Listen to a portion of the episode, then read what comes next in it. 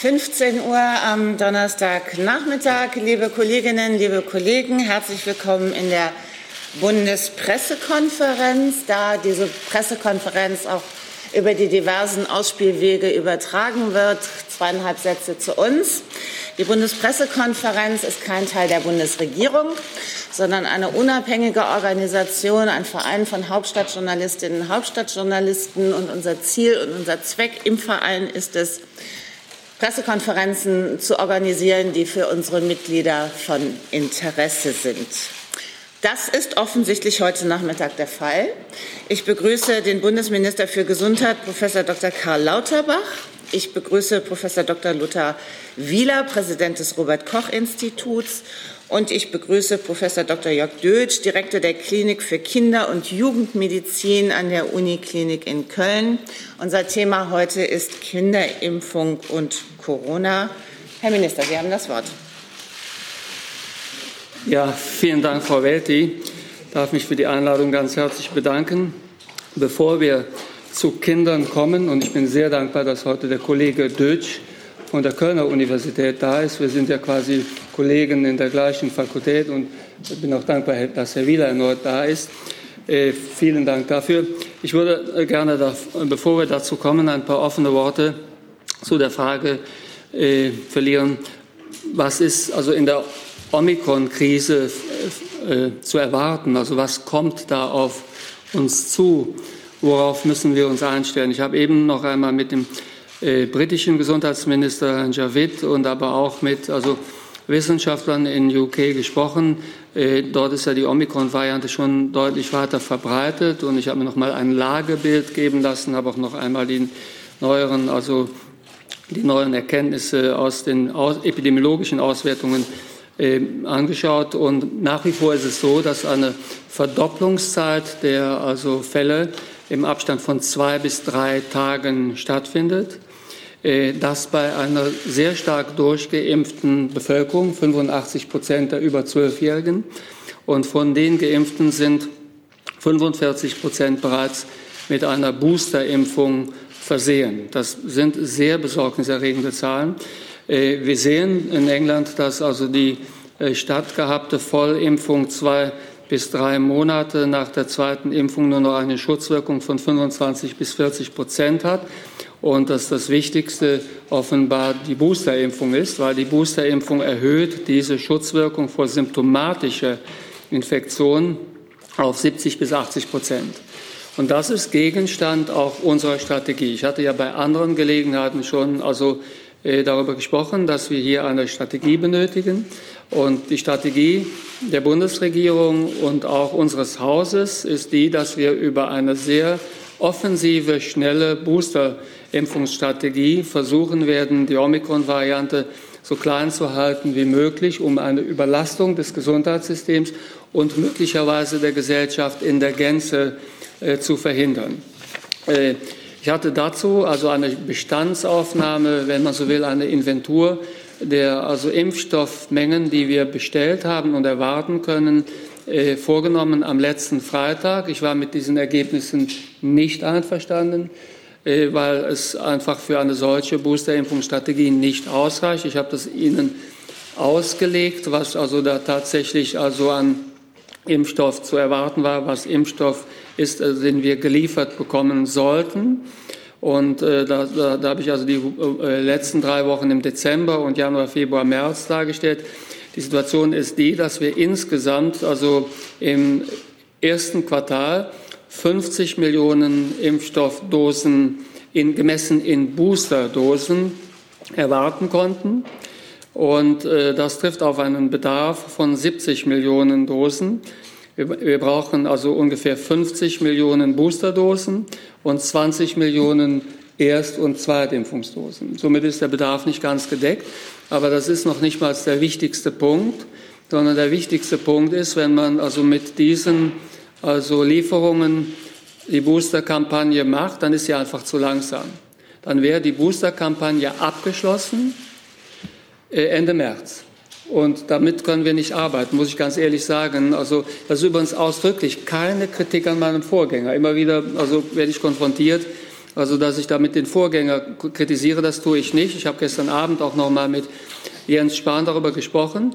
Wir haben halt eine sehr offensive Booster-Impfungsstrategie zu unserem also Hauptwerkzeug gemacht. Und dafür braucht man sehr viel Impfstoff und dafür braucht man den Impfstoff schnell.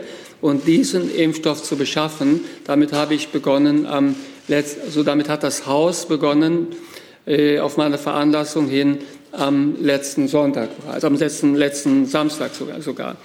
Äh, wir haben da auch schon einen ersten Erfolg zu vermelden. Wir sind im direkten Kontakt mit der Firma Moderna. Moderna Impfstoff ist im Moment leichter zu beschaffen als BioNTech-Impfstoff. Und äh, wir haben also mit Moderna verhandelt, dass wir 35 Millionen Dosen moderner Impfstoff gerne hätten, als vorgezogene Lieferung von Impfstoff, den wir ohne dies in späteren Monaten des Jahres hätten erwarten können. Das bedarf einer Zustimmung der Kommission. Und diese Zustimmung der Kommission haben wir heute Mittag erhalten. Ich möchte darauf hinweisen, dass in dieser also wichtigen Verhandlung auch Olaf Scholz äh, mich selbst, aber auch unser Haus sehr intensiv auch vor Ort unterstützt hat. Und dafür möchte ich mich auch bei ihm ganz herzlich bedanken. Wir werden es dabei nicht belassen. Wir werden weitermachen, weil also es kann nicht sein, dass die besonders erfolgreiche Boosterkampagne, die wir in Deutschland begonnen haben, mit 1,5 Millionen Boosterimpfungen an einem Tag gestern, dass diese ausgebremst wird, weil wir nicht genug Impfstoff haben. Das möchten wir verhindern. Daher verhandle ich derzeit auch mit anderen Ländern zusätzlichen Impfstoff zu bekommen, so zum Beispiel mit Rumänien, Polen, Portugal und auch Bulgarien. Und ich hoffe, dass ich dann in den nächsten äh, Tagen oder Wochen Ihnen da also mehr Vollzug also berichten kann. Wir haben darüber hinaus eine große Tranche von Impfstoff äh, reserviert und werden wir kaufen äh, bei der Kommission von BioNTech. Das wird zum größten Teil schon angepasster Impfstoff sein, also Impfstoff, der auf die Omikron-Variante schon angepasst ist. Ich hoffe, dass wir von diesen 80 Millionen Dosen noch einen Teil im ersten Quartal bekommen. Äh, es kann sein, dass wir den gesamten Impfstoff erst also äh, im Verlaufe des Jahres nach dem ersten Quartal, also Quartal zwei bis vier bekommen. Aber diese, also, äh, dieser Kauf ist auch für uns von größter Bedeutung, weil wir davon ausgehen, dass die Boosterimpfung und möglicherweise auch eine vierte Impfung hier zentrale Pfeiler einer erfolgreichen Strategie sein werden. Hier möchte ich mich auch ausdrücklich bedanken, also beim Haushaltsausschuss und auch bei also Finanzminister Lindner, die also, die also zur, für den Vollzug dieses Kaufes 2,2 Milliarden Euro gestern im Haushaltsausschuss genehmigt haben, sodass wir da relativ gut ausgestattet sind. So viel vielleicht von meiner Seite. Dankeschön, Herr Lauterbach. Du sag mal, Kira, ganz unter uns, du bist die Jüngste hier? Ja. Warum arbeitest du hier eigentlich? Na, weil wir das beste Journalismusformat in Deutschland sind und weil hier keine Werbung läuft. Und woher kommt die Kohle für dein Gehalt? Per Banküberweisung oder PayPal von den Leuten, die uns zuschauen oder zu hören. Wie das geht? Seht ihr in der Podcast-Beschreibung. Herr Professor Wieler. Ja, meine Damen und Herren, gemeinsam haben wir einen leichten Rückgang der Fallzahlen erreicht, aber wir sind noch nicht über den Berg und tatsächlich liegen noch schwere Wochen vor uns. Die Fallzahlen gehen zwar zurück, aber vergleichsweise langsam. Etwa ein Fünftel aller Landkreise hat immer noch eine Inzidenz, eine Sieben-Tage-Inzidenz von über 500. Und der Rückgang ist auch noch nicht in den Kliniken und den Intensivstationen angekommen. Viele davon sind seit Wochen am Limit. Im Moment dominiert in Deutschland noch die Delta-Variante. Es ist aber nur eine Frage der Zeit, bis Omikron übernimmt. Wir rechnen damit, dass sich die Situation dadurch für alle noch einmal sehr deutlich verschärft. Das gilt auch für die Geimpften. Omikron ist noch ansteckender als Delta und wird zu noch mehr Fällen führen. Aber darauf können wir uns vorbereiten. Wir müssen Kontaktbeschränkungen und andere Maßnahmen zum Schutz vor Ansteckung noch weiter intensivieren und gleichzeitig noch schneller impfen. Und zwar Erst-, Zweit- und Auffrischungsimpfung. Erstens, um zu verhindern, dass sich Omikron wirklich explosionsartig verbreitet. Zweitens, um Kliniken zu entlasten und einen Puffer zu schaffen, damit wir so gut wie möglich durch die nächsten Wochen und Monate kommen. Im Moment ist die Situation auf den Intensivstationen angespannt, aber auch ohne Omikron ist sie ja schon angespannt. Es werden weiterhin rund 4.800 Covid-Patienten momentan auf Intensivstationen behandelt. Das ist immer noch ein sehr hohes Niveau. In manchen Regionen finden weiterhin Patientenverlegungen statt. Und natürlich werden auch weiterhin viele Operationen immer noch verschoben. Und jeden Tag sterben weiterhin sehr viele Menschen in Verbindung mit Covid-19. Das heißt, wir müssen jetzt so schnell wie möglich von diesen Zahlen runterkommen und sie dann vor allem auch niedrig halten durch flächendeckende Kontaktbeschränkungen, durch konsequentes Umsetzen von Infektionsschutzmaßnahmen. Sie kennen sie alle, Masken tragen, testen, lüften, die AH- und L-Regel einhalten und durch schnelleres Impfen damit die Immunität in der Bevölkerung weiter gestärkt wird. All diese Komponenten werden wir weiterhin brauchen und sie parallel, also gleichzeitig einsetzen müssen, gerade im Hinblick auf Omikron. Was wissen wir Stand heute über Omikron und was wissen wir noch nicht? Was wissen wir über die Übertragbarkeit? In einigen Ländern breitet sich Omikron bereits sehr schnell aus, zum Beispiel in Großbritannien und Dänemark. In Deutschland sind bislang einige hundert Fälle im Meldesystem übermittelt worden. Aber auch hier sehen wir eine Zunahme und wir sehen Fälle in jedem Bundesland. Was wissen wir über die Wirksamkeit von Impfungen? Geimpft sein ist immer besser als nicht geimpft sein. Das ist völlig klar.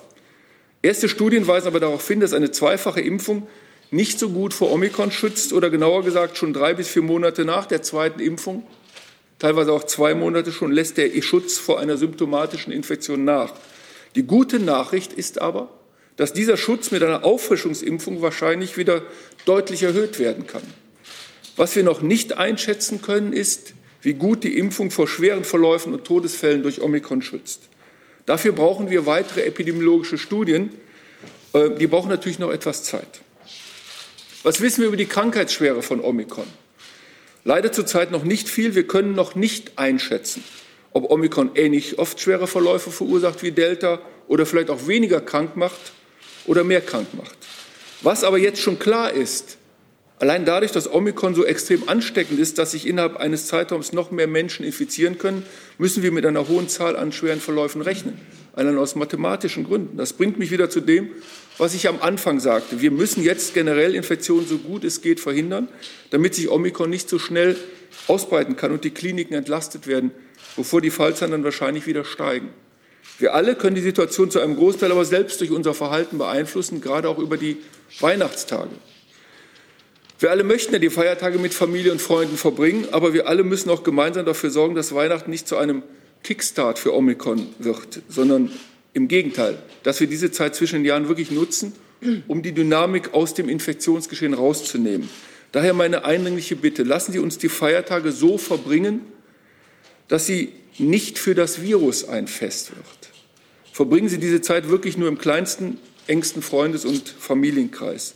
Bitte schränken Sie Ihre Kontakte auf das Nötigste ein, treffen Sie möglichst wenig und wenn dann immer dieselben Menschen in einem festen sozialen Kreis, und am besten etablieren Sie diesen Kreis schon vorher, jetzt schon, in der Vorweihnachtszeit.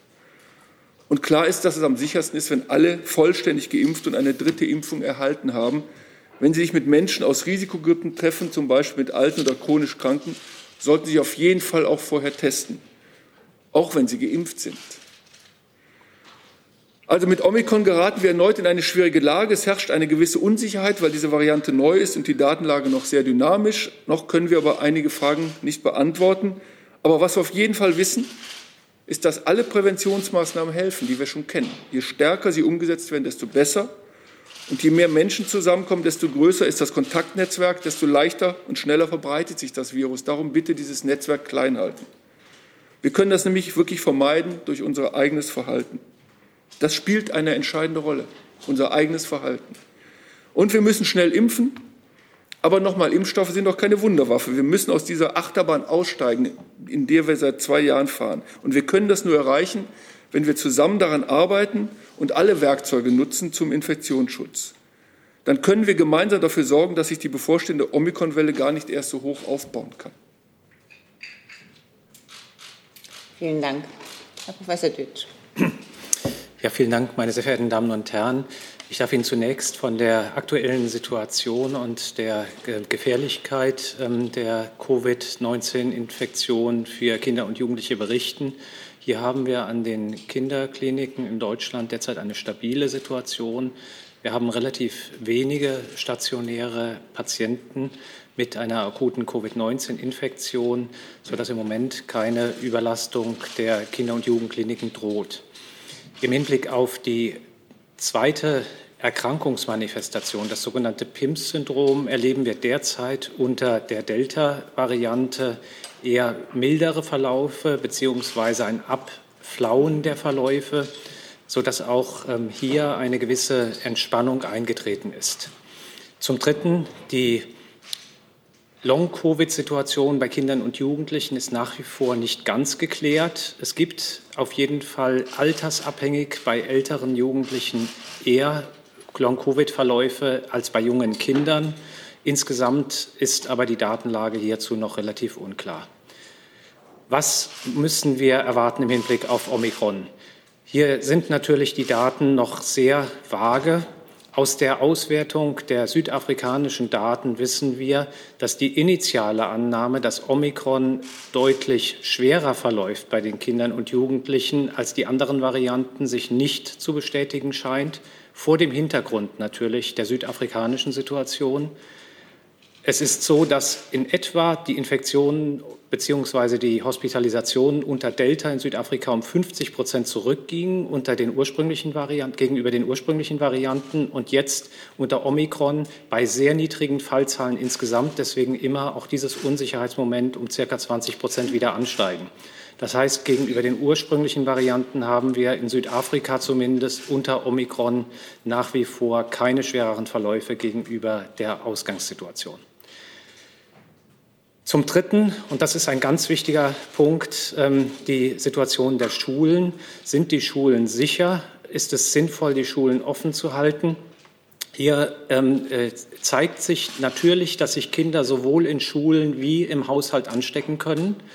Es ist auf der anderen Seite so, dass die Daten über das gesamte Jahr zeigen, dass die Ansteckungsraten in den Schulen trotz ansteckenderer Varianten gleich blieben, während die Ansteckungsraten in den Familien und Haushalten gleichzeitig entsprechend der höheren Ansteckungsfähigkeit des Virus gestiegen sind. Dies ist zu verdanken und insbesondere zu sehen, wenn die Schulen besonders konkret und akkurat die Schutzmaßnahmen einhalten, die Professor Wieler auch gerade angesprochen hat. Und dazu zählen wir ausdrücklich auch das Maskentragen, das ja mittlerweile wieder verbindlich an allen Schulen ist. Es ist weiterhin festzustellen, und das sind Daten auf Basis von über 13 Millionen Testungen, die in Nordrhein-Westfalen durchgeführt wurden mit der sogenannten Lolli-Testmethode, die Sie alle kennen, dass insbesondere in den Ferien besonders viele Infektionen stattgefunden haben und die Kinder aus den Ferien in die Schulen mit hohen Infektionsraten zurückkehrten. Es ist nach den Sommerferien dann gelungen, die hohen Infektionsraten in Nordrhein-Westfalen durch das sehr gut ausgeklügelte Testsystem schnell wieder zu senken. Nach den Herbstferien ist eine Stabilisierung möglich gewesen, die, wie gesagt, in den Herbstferien selbst nicht möglich war. Insofern tragen Schulen ganz klar auch zur Regulation und zur Kontrolle des Infektionsgeschehens bei, sofern, und das betone ich hier noch einmal, die Hygienemaßnahmen inklusive das Maskentragen konsequent eingehalten werden. Der vierte Punkt der mir auch sehr wichtig ist. Wir empfehlen uneingeschränkt die Impfungen der 12- bis 17-Jährigen. Das Nutzen-Risikoverhältnis ist eindeutig zugunsten der Impfung zu sehen.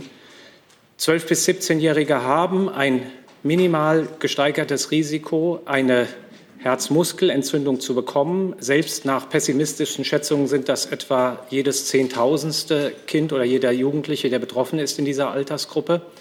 Und ähm, wir wissen von allen bisher stattgehabten Herzmuskelentzündungen, dass diese reversibel, das heißt wieder zur Gesundung geführt haben. Was geht, was, wie ist die Situation bei den 5- bis 11-Jährigen? Hier sind vier verschiedene Szenarien zu unterscheiden. Die Kinder, die eine chronische Erkrankung haben, zu diesen gehört im Übrigen jetzt auch das Asthma bronchiale, das schwere Asthma bronchiale hinzu, sollten unbedingt geimpft werden. Ebenso sollten unbedingt die Kinder geimpft werden, die mit Familienangehörigen in einem Haushalt leben, die selbst nicht geimpft werden können, aber zur Risikobevölkerung zählen. Die dritte Konstellation ist die erste, die scheinbar schwierig ist. Wie sollte man verfahren, wenn die Eltern überzeugt sind, dass die Impfung die richtige Maßnahme ist und wenn sie die bisher vielversprechenden geringen Meldungen von Nebenwirkungen aus den USA kennen und sagen, wir möchten unser Kind gerne impfen. Hier empfiehlt die Ständige Impfkommission, und das gehen wir ganz klar mit, dann auch wirklich zu impfen. Denn es handelt sich um einen zugelassenen Impfstoff. Er ist europäisch und national zugelassen. Und wie schon gesagt, die ersten Daten sprechen für eine geringe Nebenwirkungsrate. Es stellt sich jetzt natürlich ferner die Frage, wie Eltern vorgehen sollen, wenn sie sich noch unsicher fühlen, wenn sie abwarten möchten, dass die wissenschaftliche Evaluation durch die STIKO, die im Übrigen erst erfolgen kann, wenn die Daten wirklich aufbereitet sind und wenn sie wirklich wissenschaftlich valide sind. Wie soll man vorgehen in der Situation, wenn man sich unsicher fühlt? Dann ist es sinnvoll zu warten, bis die STIKO diese Empfehlung ausspricht.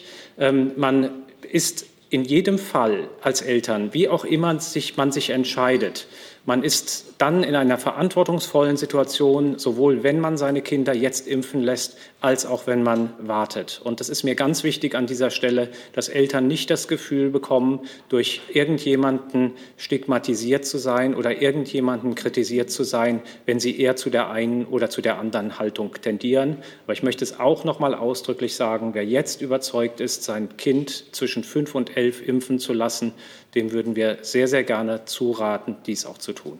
Vielen Dank für die Aufmerksamkeit. Wir danken Ihnen. Wir haben jetzt eine gute halbe Stunde Zeit für Fragen. Die sind schon zahlreich eingetroffen, beziehungsweise die Wortmeldungen dazu.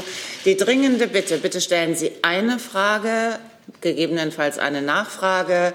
Adressieren Sie die Frage und äh, lassen Sie uns so schauen, dass wir gut durch diese halbe Stunde kommen. Wir fangen an. Frau Kollegin, und stellen Sie sich bitte ja, vor und lassen Sie die Maske bitte auf. Lisa Braun, Presseagentur Gesundheit. Ich habe eine Frage an den Minister. Und zwar hat er bei seiner, oder Herr Minister, haben Sie bei Ihrer Inventur auch äh, nur die Impfstoffe angeguckt, aber auch Spritzen und Kanülen? Droht uns da eine Knappheit? Wir haben uns ausschließlich zunächst einmal mit den Impfstoffen beschäftigt, aber im Haus wird auch die Verfügbarkeit von Spritzen und Kanülen äh, regelhaft monitoriert und also ich kann Ihnen dazu auf äh, Anfrage Auskunft erteilen über das Haus selbst. Aber die Knappheit betrifft zum jetzigen Zeitpunkt den Impfstoff und nicht äh, die Utensilien. Zusatz, Frau Braun? Zusatzfrage, Stichwort Inventur. Damit kriege ich auch meine Zusatzfrage gut unter. Äh, wir wissen jetzt genau, wie viele Intensivbetten wir in Deutschland haben. Was wissen wir darüber, wie viele und welche Operationen verschoben wurden, auch schon aus den ersten Wellen? Und wie wollen wir die bei vollen Krankenhäusern jemals wieder nachholen? Das ist eine schwierige Frage. Wir haben Hinweise darauf, dass, die, also dass das Verschieben von Eingriffen äh, zu also auch einer möglicherweise Erhöhung der Sterblichkeit führt, weil wir in den Regionen, wo derzeit die Inzidenz besonders hoch ist, wir eine stärkere Übersterblichkeit äh, messen als in anderen Regionen. Und das gibt Grund zum Anlass, zu glauben, dass es also möglicherweise nicht nur die Sterbefälle durch Covid selbst sind, sondern dass durch die also Nichtdurchführung von bestimmten, durch das Verschieben von bestimmten Eingriffen zu einer Übersterblichkeit kommen könnte. Die Frage lässt sich allerdings nur beantworten auf der Grundlage einer wirklich soliden wissenschaftlichen äh, Untersuchung und die liegt zum jetzigen Zeitpunkt nicht vor. Dann Herr Kollege. Markus Grill vom Norddeutschen Rundfunk. Ähm, Herr Minister, vor zwei Tagen hat Ihr Haus eine, äh, Zahlen veröffentlicht, äh, wie viele Impfstoffe an die Ärzte und Impfzentren ausgeliefert werden. Es ist in dieser Woche 18,7 Millionen Dosen, nächste Woche 11 Millionen Dosen, übernächste Woche auch 11 Millionen Dosen. Das heißt, bis Jahresende 40,7 Millionen Dosen. Stimmen diese Zahlen oder stimmen diese Zahlen nicht? Nein, zunächst einmal, wie viel also ausgeliefert wird, hängt ja davon ab, was bestellt wird. Und ich kann Ihnen zum Beispiel also nur vortragen, ähm, was jetzt beispielsweise für die nächste Woche gilt, weil die Bestellungen für die nächste Woche sind schon eingegangen und werden von uns am Anfang der nächsten Woche bedient. Und für die nächste Woche gilt, dass es also acht Millionen Bestellungen gab und es äh, werden ausgeliefert 4,6 Millionen. Das sind jetzt die Zahlen für, für die nächste Woche. Das Haus kann ja auch nicht vorab sagen, wie viel ausgeliefert wird, wenn die Bestellungen noch nicht vorliegen. Wir haben jedes Mal, also es funktioniert so, dass wir mittwochs die Bestellungen bekommen, dann prüfen wir also, welche Bestellungen wir bedienen können und äh, bedienen diese montags. Und die Woche, die jetzt also auswertbar ist, für mich, wo ich jung im Amt bin, ist also die jetzt laufende Woche, weil ich für diese Woche die Bestellungen habe und auch weiß, was wir davon also ausliefern können. Acht Millionen Bestellungen und 4,6 Millionen werden wir ausliefern. Ähm, die genau, Situation ist auch wie folgt zu beschreiben. Ich, hab, ich, ich lese eine Menge, also was sagen wir, äh, äh, kolportiert wird, was aus dem Haus käme und so weiter und so fort. So habe ich zum Beispiel auch gelesen, dass also noch BioNTech-Impfstoff da wäre für die, für die letzten Wochen. Das stimmt, aber wir hatten noch eine Reserve von insgesamt drei Millionen Dosen BioNTech. Und dann habe ich entschieden, im Einvernehmen mit der Fachabteilung, dass wir davon also 1,2 Millionen äh, für die nächste Woche also zur Verfügung stellen, 0,8 die Woche darauf und nochmal 1,2 Millionen in der ersten Januarwoche mit in der Annahme, dass die Woche zwar quasi zwischen Weihnachten und Neujahr die, die, die Woche ist, wo am wenigsten verimpft wird. Aber wir sind derzeit in einer Knappheit und ich arbeite fieberhaft daran, selbige äh, zu beseitigen. Und ich muss hier ausdrücklich äh, darauf hinweisen, dass tatsächlich das Unternehmen Moderna zusammen mit der, mit der Europäischen Kommission, Frau von der Leyen selbst, sehr hilfreich gewesen ist, um also kurzfristig Impfstoff zu beschaffen. Nachfrage, Herr Grill. Das heißt also, diese 40 Millionen Dosen, die geliefert werden an die Praxen und die Impfzentren, die Sie vor zwei Tagen veröffentlicht haben, die sind irgendwie fiktiv, wenn ich das richtig verstehe. Und dann die Nachfrage. Sie haben vorher gesagt, Sie brauchen für die Boosterimpfungen im ersten Quartal 50 Millionen Dosen. Jetzt sind ja bereits 23 Millionen Boosterdosen verabreicht. Und Deutschland hat ja nur 83 Millionen Einwohner. Das heißt, wenn Sie 50 Millionen Boosterdosen brauchen, dann rechnen Sie, dass jeder Erwachsene 100 Prozent in Deutschland eine Boosterdosis braucht, plus auch Kinder und Jugendliche eine Boosterdosis brauchen. Nein, die also 23 also Millionen sind berücksichtigt. Und also wir gehen davon aus, dass wir insgesamt 73 Millionen äh, Boosterimpfungen unter optimalen Bedingungen durchführen können. Und für diese 73 Millionen Boosterimpfungen, die wir insgesamt durchführen können, brauchen wir 50 Millionen Boosterdosen, die wir noch nicht gesetzt haben. Und dann brauchen wir darüber hinaus noch also 20 Millionen Erst- und Zweitimpfungen. Somit sehr stark, also verkürzt gesagt, 50 Millionen Boosterdosen, zusätzlich zu den 23 Millionen Boosterdosen, die wir bereits verabreicht haben, und also 20 Millionen Erst- und Zweitdosen. Und da, somit kommt man auf einen Gesamtbedarf von 70 Millionen Dosen. Und die könnten wir bis Ende März nicht abdecken, weil wir haben 50 Millionen Dosen an Lieferungen bisher zu erwarten gehabt. Und darüber hinaus ist es auch viel zu langsam, selbiges bis also März zu applizieren. Das heißt, wir wollen das Tempo enorm beschleunigen. Wir wollen auch vorbereitet sein darauf, dass zum Beispiel Ärzte bestimmte also Impfungen bevorzugen, Impfstoffe bevorzugen. Und wir müssen auch mit Schwund rechnen, mit Verwurf rechnen. Wir müssen damit rechnen, dass Impfstoff also äh, bestellt wird, aber nicht genutzt wird. Für mich ist wirklich relevant, dass wir dieses enorme Tempo, dieses großartige Tempo jetzt aufgenommen haben ein, ein höheres Tempo als jedes andere europäische Land. Und ich möchte nicht, dass dieses Tempo ausgebremst wird, indem ich hier also den Impfstoff rationiere über die nächsten drei Monate. Ich möchte einfach, dass mehr Impfstoff da ist. Das muss anders ausgedrückt werden. Ich möchte einfach, dass deutlich mehr Impfstoff da ist, als abgerufen wird, um zu jedem Zeitpunkt die Impfstoffbedarfe ohne Verzug decken zu können. Ich möchte eine Online-Frage einschieben von Frank Buchholz vom ZDF. Die geht an Professor Dötsch. Sie gehören dem Expertengremium der Bundesregierung an. Sind Sie optimistisch, dass Wissenschaft und Politik beim Thema Kinderimpfung zu einer gemeinsamen Empfehlung kommen? Wir ähm, möchten äh, im Expertengremium ähm, beraten können und dann gemeinsam auch ähm, nach außen kommunizieren. Ähm, deswegen würde ich jetzt um Verständnis bitten an dieser Stelle, wenn ich jetzt zum jetzigen Zeitpunkt nichts direkt aus der Arbeit des Expertengremiums äh, sagen kann. Ich möchte aber ähm, gleichzeitig ähm, meinem, meinem festen, einer festen Überzeugung Ausdruck verleihen, dass ähm, all diejenigen, die in dem Expertengremium, äh, das äh, die Bundesregierung berät, äh, sind sehr, sehr stark ähm, daran interessiert sind, gemeinsam für unser Land, für unsere Bevölkerung und auch für ähm, die verschiedenen besonders zu berücksichtigten Gruppen wie die Kinder und Jugendlichen, die so stark gelitten haben durch die Schulschließungen, die so viele psychische und körperliche Erkrankungen erlebt haben durch die Einschränkungen, die sie hatten, dass dieses Expertengremium auch für diese Gruppen insbesondere denken wird und äh, eine gute Lösung, eine gute Beratung ähm, für äh, unsere politischen Entscheidungsträger versuchen wird vorzubereiten. Herr Kollege, bitte. Hallo, Judith Böhm von der Bildzeitung äh, an Sie, Herr Minister Lauterbach. Ähm, Sie haben berichtet von 35 Millionen Moderna, die jetzt im ersten Quartal hinzukommen. Das sind ja dann quasi 70 Millionen mögliche Boosterimpfungen.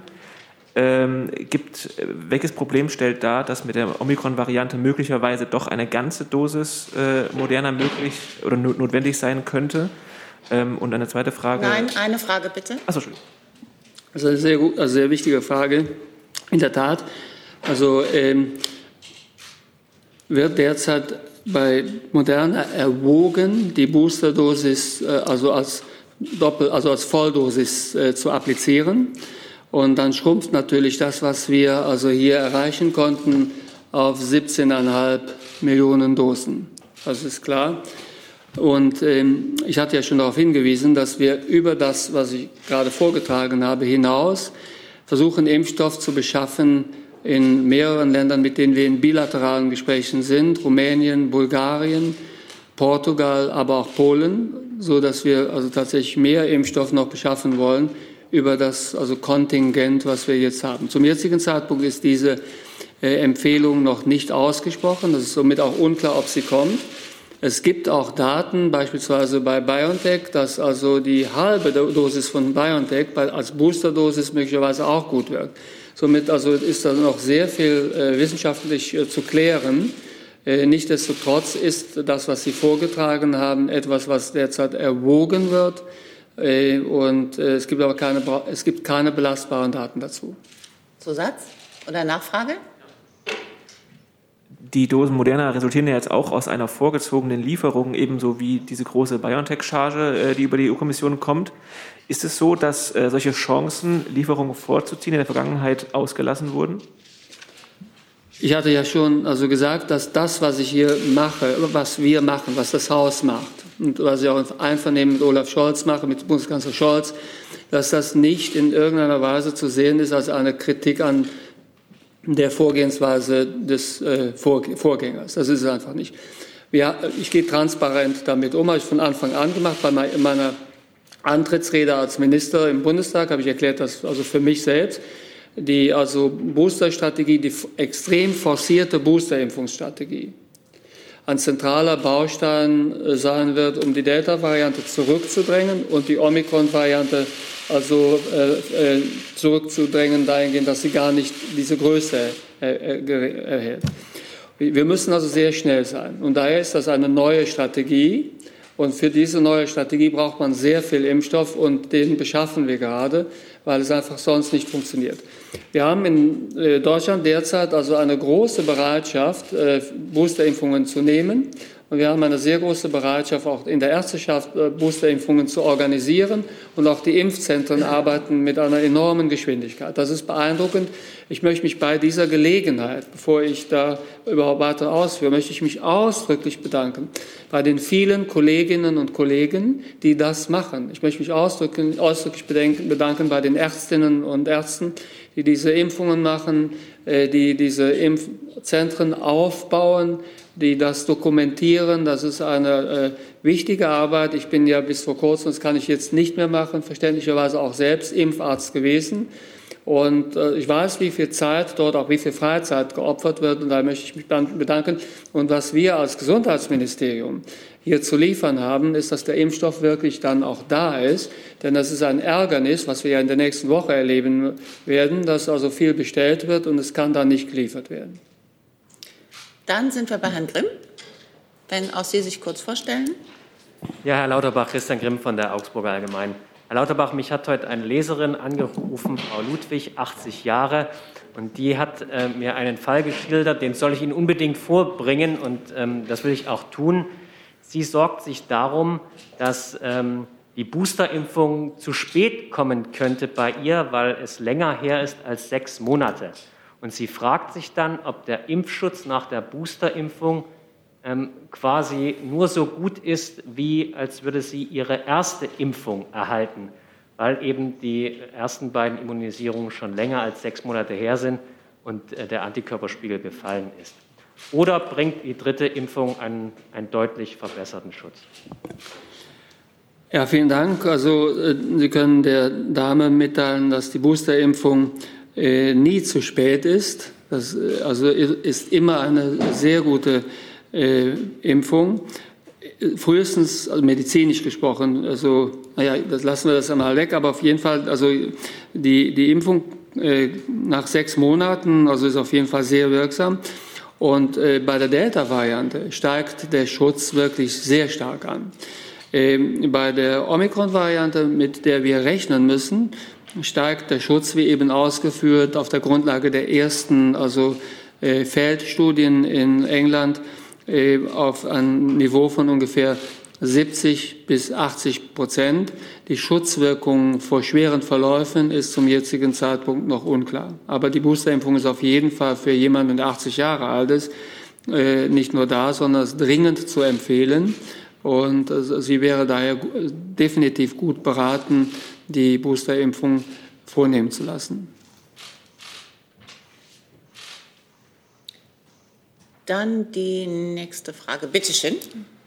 Ja, auch eine Frage an den Minister Markus Pohl von ARD Kontraste. Ähm, Herr Lauterbach, die Ampel hat ja in Aussicht gestellt, dass im Februar, spätestens März, die allgemeine Impfpflicht kommt. Jetzt stellt sich natürlich die Frage, was bedeutet denn der jetzt festgestellte Mangel an Impfstoff für diese Pläne, schnell eine allgemeine Impfpflicht einzuführen? Ja, ja vielen Dank. Ähm, der, die Impfpflicht wird ja debattiert äh, im Deutschen Bundestag als eine Entscheidung des Parlaments, eine Gewissensfrage. Und äh, somit ist das also nichts, was beispielsweise das Ministerium einführt, das Gesundheitsministerium oder die Regierung, sondern das ist eine Parlamentsentscheidung. Ich bin persönlich, das sage ich bei dieser Gelegenheit, und da spreche ich wirklich in meiner Funktion als Bundestagsabgeordneter und nicht als Minister. Aber ich bin als Bundestagsabgeordneter von der Einführung einer allgemeinen Impfpflicht überzeugt. Ich bin äh, der Meinung, dass wir also die äh, also Varianten, die wir also äh, zu befürchten haben, die wir jetzt haben mit also R-Werten von drei bis fünf, dass dies also sehr schwer zu beherrschen sein wird ohne eine allgemeine Impfpflicht. Jetzt habe ich aber als Abgeordneter gesprochen. Ich komme jetzt wieder zurück zu meiner Rolle als Minister, nämlich wenn es eine solche gibt, dann muss natürlich auch der Impfstoff da sein. Und da kann ich Ihnen versichern, daran arbeiten wir. Es wurde ja eben schon angesprochen, also das, was wir jetzt von Moderna zu erwarten haben, 35 Millionen Dosen, die Impfstoffe, die ich versuche zu beschaffen über die, bilateralen Gespräche, die geführt werden. Und darüber hinaus natürlich also diese 80 Millionen Dosen Impfstoff, die wir versuchen zu beschaffen über die also Europäische äh, Kommission von BioNTech selbst. Äh, somit also glaube ich, dass wir zum Schluss, also sollte es zu einer Impfpflicht kommen, äh, dass wir genug Impfstoff haben. Zusatz, Herr Pohl? Ja, aber noch eine, ein kurzer Zusatz nochmal zu dem Zeitrahmen. Ähm, Sie sagen, das ist eine Entscheidung des Parlaments, aber auch der Bundeskanzler selbst hat ja, hat ja sozusagen diesen Zeithorizont vorgegeben, Februar, Anfang März. Angesichts dessen, was Sie vorgetragen haben, muss man doch eigentlich klar sagen, das in dieser Kürze zu schaffen, ist doch im Grunde genommen illusorisch, weil man kann ja schlecht die Leute verpflichten, sich impfen zu lassen, wenn noch nicht mal für diejenigen, die jetzt schon willig sind, genügend Impfstoff da ist. Naja, ich glaube, dass wir bis dahin deutlich mehr Impfstoff haben. Ich also hatte ja schon darauf hingewiesen, äh, dass wir seit letztem Wochenende sehr intensiv also, äh, an dem Problem arbeiten. Und ich glaube, dass wir es lösen können. Dann Herr Kollege, bitte. Bitte schön, ja. Ja, Herr Lauterbach, Jan Drebes, Rheinische Äh, Post. Ich habe Sie nicht verstanden. Jan Drebes, Rheinische Post. Ähm, Ich hätte eine Frage, weil Ihnen vorgeworfen wird, Sie hätten jetzt für Ihre Rechnung auch ähm, Zahlen verwechselt ähm, und hätten sozusagen Alarm geschlagen, ohne äh, Zahlen vorzulegen. Ähm, Können Sie noch mal ganz genau erklären, wie Sie jetzt auf diese Lücke von 70 bis 80 Millionen kommen, die fehlen und inwiefern ähm, sozusagen der, der Bestand überhaupt noch da ist? Also wie viel liegt noch in den Lagern bzw. bei den Arztpraxen? Können Sie das benennen? Ja, vielen Dank. Also zunächst einmal, also ich weiß nicht, äh, worauf Sie hier Bezug nehmen, wenn Sie von einer Lücke von 70 bis 80 Millionen sprechen. Sie sprachen ja gerade davon, dass es ähm, eine sozusagen jetzt für, für das nächste Jahr 70 Millionen extra Dosen braucht. Richtig? Na, ich habe also vorgetragen, wie viel also wir hier haben. Das ist ja also transparent kommuniziert. Und äh, die also äh, Mengen, die wir bisher also erwarten können, die gesichert sind, die Liefermengen, die, an, die quasi an uns geliefert werden, das sind eben die rund 50 Millionen bis Ende März. Und also dann habe ich dargestellt, wie der Bedarf ist an Boosterimpfungen. 23 Millionen sind geboostert, 50 Millionen müssen zusätzlich geboostert werden, also 50 Millionen Bedarf. Und zusätzliche 20 Millionen Erst- und Zweitimpfung. Das ist also nicht die Lücke in dem Sinne, sondern ich beschreibe, was, die, was der Bestand ist. Und selbstverständlich ist es so, wenn man jetzt meinetwegen nicht alle boostert, sondern weniger und boostert langsam, meinetwegen bis Ende März und hat auch eine Situation, dass überhaupt keine einzige Impfdosis verlo also verloren geht, dann also, äh, käme man ganz ordentlich zurecht. Aber das ist ja nicht das, wovon ich ausgehe, sondern ich gehe von dem aus, was ich bisher beobachte. Ich betrachte das ehrlich gesagt vom praktischen Ende, auch, auch aus meiner Erfahrung als Impfarzt. Ich kann nicht wirklich vortragen, wir haben genug Impfstoff, wenn nächste Woche die, die Ärzte sagen, aber wir haben nur die Hälfte des Bestellten bekommen. Dann hilft es mir nicht, dass ich darauf hinweise, aber ihr habt doch in der Vergangenheit schon und so weiter und so fort, sondern ich muss mit dem, ich muss mit dem arbeiten, was praktisch notwendig ist, um schnell fertig zu werden. Ich kann dann nicht mit einer Excel-Tabelle die Ärzte also überzeugen, dass sie genug Impfstoff hätten, derweil sie bestellen und bekommen ihn nicht. Ich will das einfach bedienen können, damit wir dieses Tempo halten. Dieses also aus meiner Sicht tolle Tempo, das schnellste Booster-Tempo derzeit in Europa was übrigens mein Vorgänger mit angestoßen hat, damit wir uns hier nicht falsch verstehen, also keine Kritik dahin geht. Und äh, ja, dass ich also das, äh, die, also ich meine, das Problem liegt ja auf der Hand in dem Sinne. Und ich werde es halt lösen, wie beschrieben. Wir brauchen den Impfstoff, den wir benötigen, um dieses besonders hohe Tempo bei der Boosterimpfung zu schaffen. Zusatz, Herr Trebes? Die Frage ist, weil Sie gesagt hatten, bis, äh, bis März ist zu langsam. Gibt, welche Deadline setzen Sie denn dann fürs, fürs Boostern? Ist das, was muss man sozusagen für Omikron bedienen? Also ideal wäre tatsächlich, wenn es uns gelingt, genug Impfstoff zu besorgen, dass man die, wir haben ja derzeit also eine Impfgeschwindigkeit von äh, 1 bis 1,5 Millionen Impfungen pro Tag. Die höchste Impfgeschwindigkeit, die wir bisher je gehabt haben. Das heißt, wenn das tatsächlich fortgesetzt werden könnte, dann, wäre, dann könnten wir im Januar schon einen großen Teil dieser Booster-Impflücken schließen. Das wäre optimal. Dafür muss der Impfstoff aber da sein. Und wie gesagt, ich verhandle derzeit mit der Kommission und mit Moderna, möglichst viel Impfstoff nach vorne zu ziehen. Eine erste Lieferung von also voraussichtlich 10 Millionen werden wir noch im Dezember bekommen. Das ist der derzeitige Verhandlungsstand. Und äh, dann versuche ich den Rest auch so weit nach vorne zu ziehen, wie es irgend geht. Weil die, die schnelle, Omikron wird so schnell kommen, dass wir uns an diese, also sagen wir Bemühungen noch erinnern werden. Wir müssen wirklich, die, also die, die, die Impfungen im März sind für eine, also, äh, für, für eine rasend schnell verbreitete Omikron-Variante nicht mehr wirklich relevant, sondern wir sprechen wirklich über die frühen Wochen im nächsten Jahr.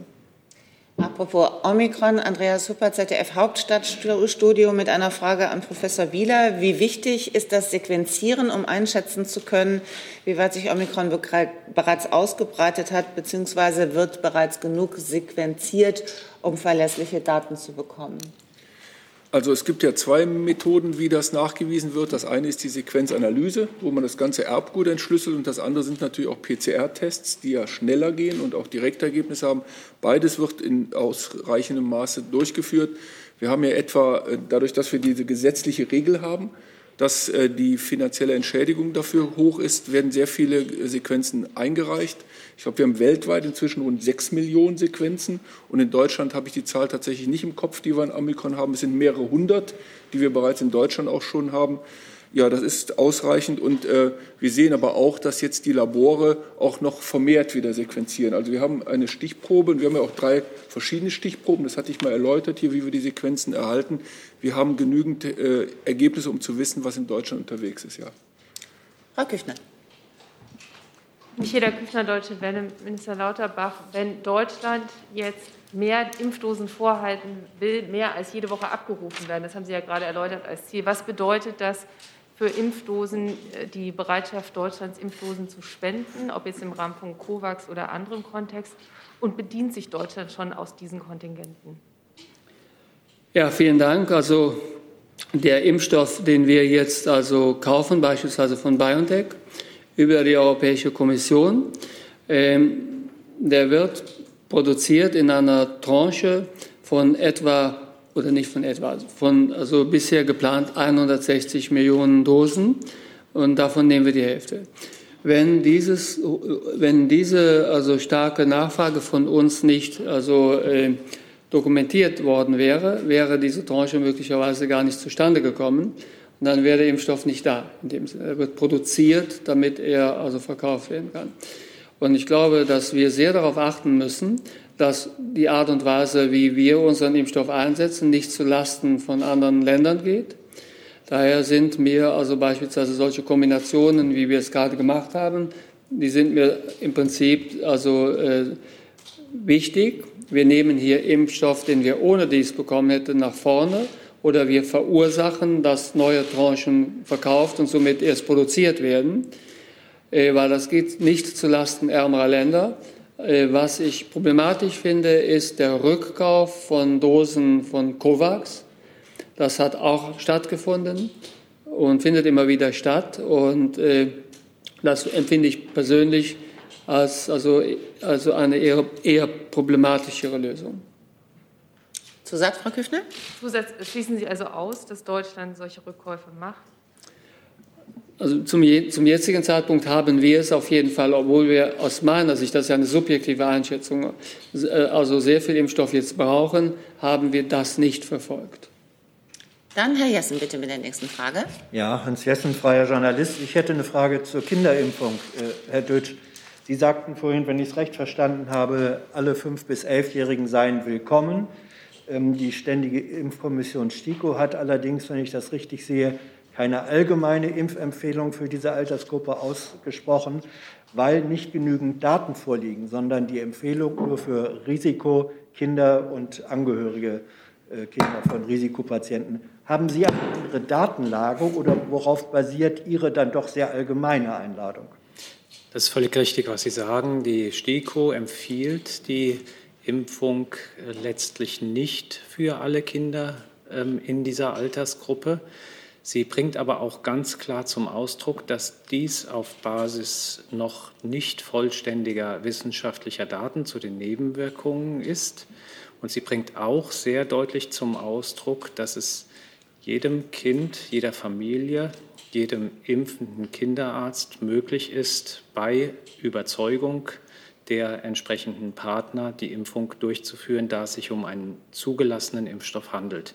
Insofern sind wir äh, mit unseren Empfehlungen von Seiten auch der Fachgesellschaft ganz eindeutig auf der Linie der Ständigen Impfkommission. Zusatz, Herr Jessen? Zusatz, äh, da Sie auch ausgeführt haben, dass die Verläufe äh, bei Kindern, wenn überhaupt, dann doch sehr milde ausfallen. Wenn Impfstoff knapp bleibt, wäre es dann nicht eine plausible Überlegung zu sagen, dann nehmen wir den lieber für Erwachsene, die höher und stärker gefährdet sind.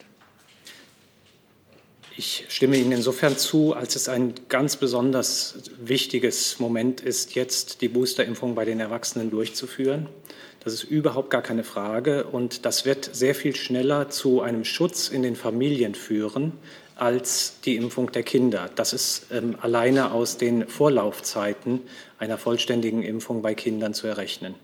Gleichzeitig muss man auch sagen, dass die derzeit zur Verfügung gestellten Darreichungsformen letztlich nur für diese Altersgruppe bestimmt sind.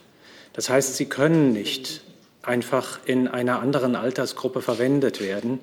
Und insofern ähm, ist hier alleine aufgrund ähm, der Impfstofflogistik ähm, die Zuteilung bestimmter Rationen zu den Kindern erfolgt. Herr Rinke, bitte. Ja, danke. Herr Lauterbach, ich hätte ganz gerne nach. Wenn auch Sie sich kurz vorstellen. Andreas Rinke von Reuters. Ich hätte ganz gerne nach der vierten Impfung gefragt, die Sie erwähnt haben. Können Sie das zeitlich eingrenzen, wann die kommen muss? Also das wird ja dann die sein, die vor allem gegen Omikron auch schon den angepassten Impfstoff haben wird. Ähm, wann kommt die und wie viele Impfdosen haben wir eigentlich im gesamten nächsten Jahr zur Verfügung oder müssten wir zur Verfügung haben? Ja, vielen Dank. Also ob und wann die vierte Impfung notwendig ist, das steht zum jetzigen Zeitpunkt nicht fest. Und dazu gibt es auch keine wissenschaftlichen Studien. Es ist allerdings äh, in Fachkreisen, also ein, ist das durchaus eine Diskussion, weil wir sehen, dass mit der Boosterimpfung bei Omikron ein Impfschutz nur von 70 bis 80 Prozent erreicht werden kann. Und das ist der Impfschutz unmittelbar nach der Boosterimpfung. Somit, da typischerweise der Impfschutz also nach einiger Zeit nachlässt, könnte es sehr gut sein, dass eine Omikron-spezifische Impfung später notwendig wird. BioNTech und also Moderna arbeiten an solchen Impfstoffen, übrigens mit sehr unterschiedlichen Strategien und Technologien. Und äh, man kann zum jetzigen Zeitpunkt aber nicht sagen, ob und wann das notwendig ist. Ich habe es auf jeden Fall also wie folgt gehandhabt. Oder nein, wir haben es wie folgt gehandhabt als Haus. Wir haben uns überlegt, wenn eine vierte, Impfstoff, äh, eine Impfung, vierte Impfung notwendig wäre, wie können wir sicherstellen, dass wir also frühzeitig einen angepassten Impfstoff der, also der deutschen Bevölkerung auch anbieten können. Und das ist der Grund, weshalb ich diese 80 Millionen äh, Impfstoff äh, nicht nur optiert habe, sondern quasi, also die haben wir gekauft als Bundesregierung, um diese Möglichkeit einer vierten Impfung später auch vollziehen zu können. Zusatz, Herr Entschuldige, nochmal die Frage nach der Gesamtmenge, die nächstes Jahr nötig ist. Gesamtmenge also äh, steht noch nicht fest, weil wir derzeit umfängliche also Beschaffungsmaßnahmen machen.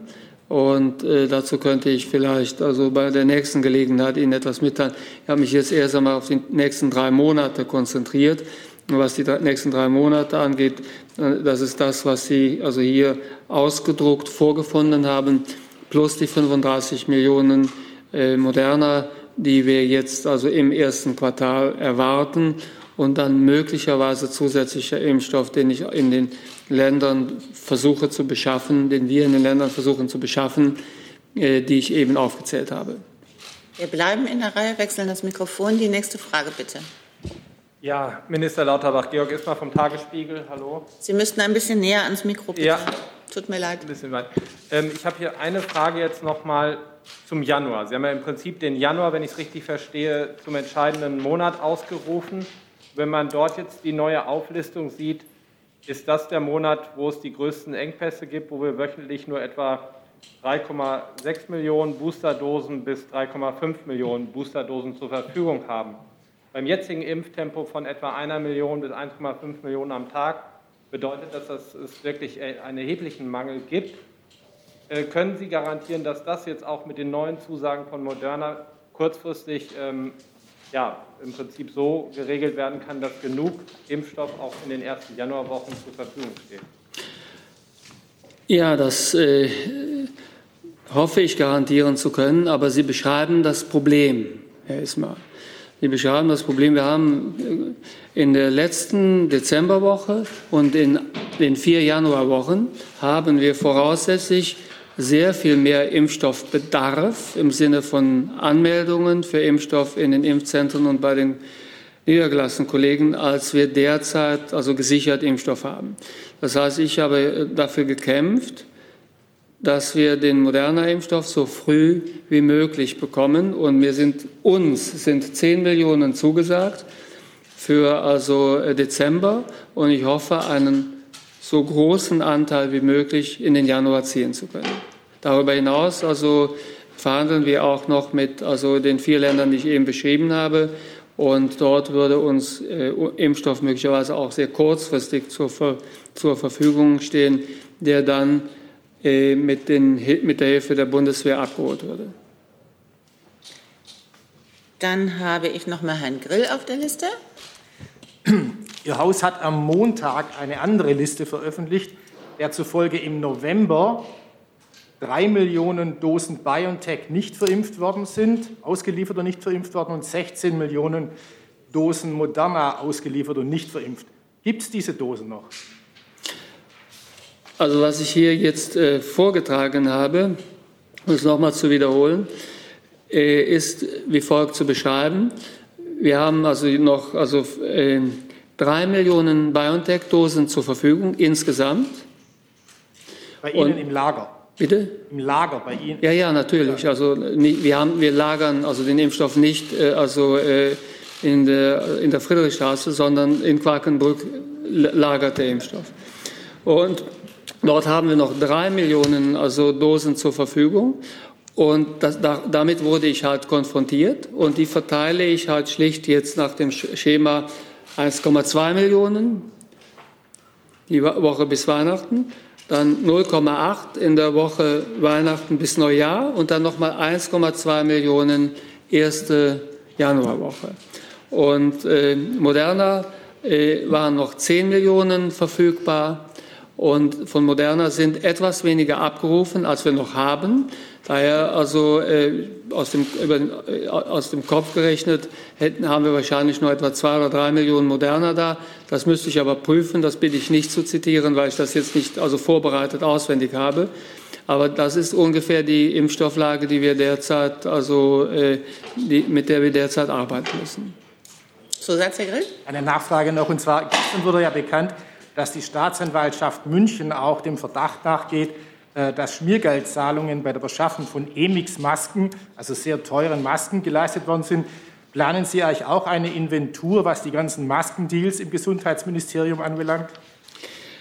Also, äh, ich glaube, dass wir die, also, äh, die, die, Situation bei den äh, Maskengeschäften äh, insbesondere Emix nicht so belassen können. Das ist das, das also äh, höhlt das Vertrauen äh, in die Redlichkeit unserer Beschaffung aus und kann nicht so stehen bleiben. Somit ist es also richtig, dass also hier auch präzise nachgeprüft werden muss, was stattgefunden hat.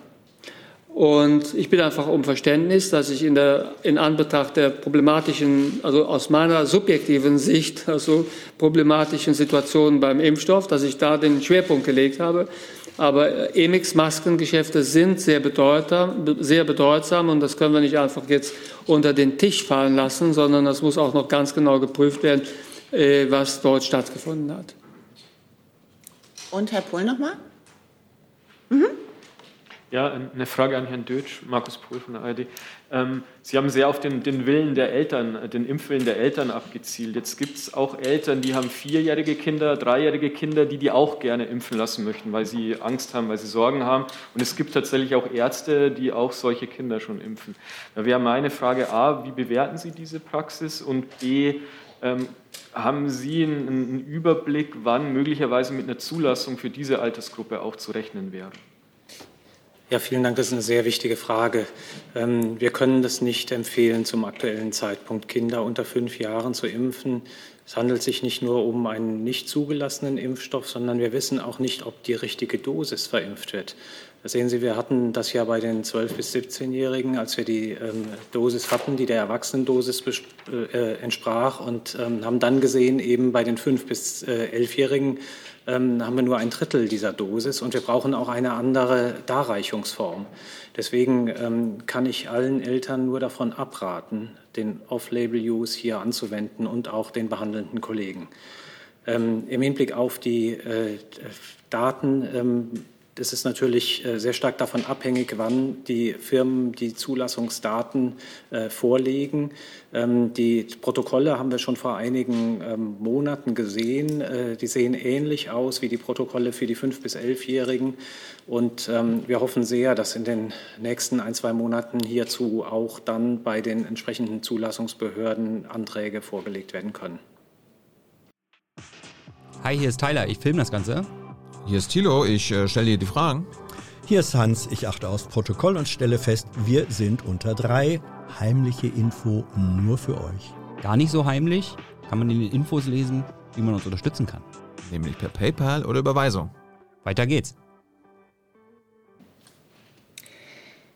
Dann habe ich als letzte Frage noch eine Online-Frage von Falk Steiner, Europe Table. Herr Lauterbach, wie schauen Sie auf die unterschiedlich lange Impfzertifikatlaufzeit beziehungsweise auf die unterschiedlich langen Impfzertifikatlaufzeiten in den EU-Mitgliedstaaten? Sollte die EU das einheitlich regeln? Ja, das ist definitiv meine Auffassung.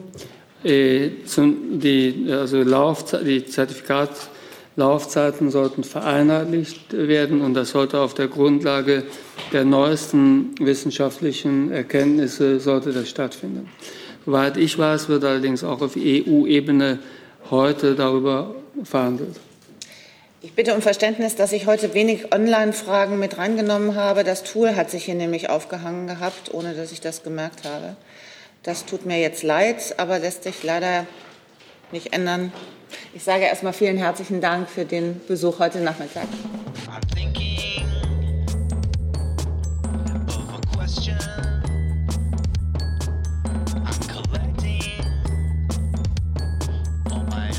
information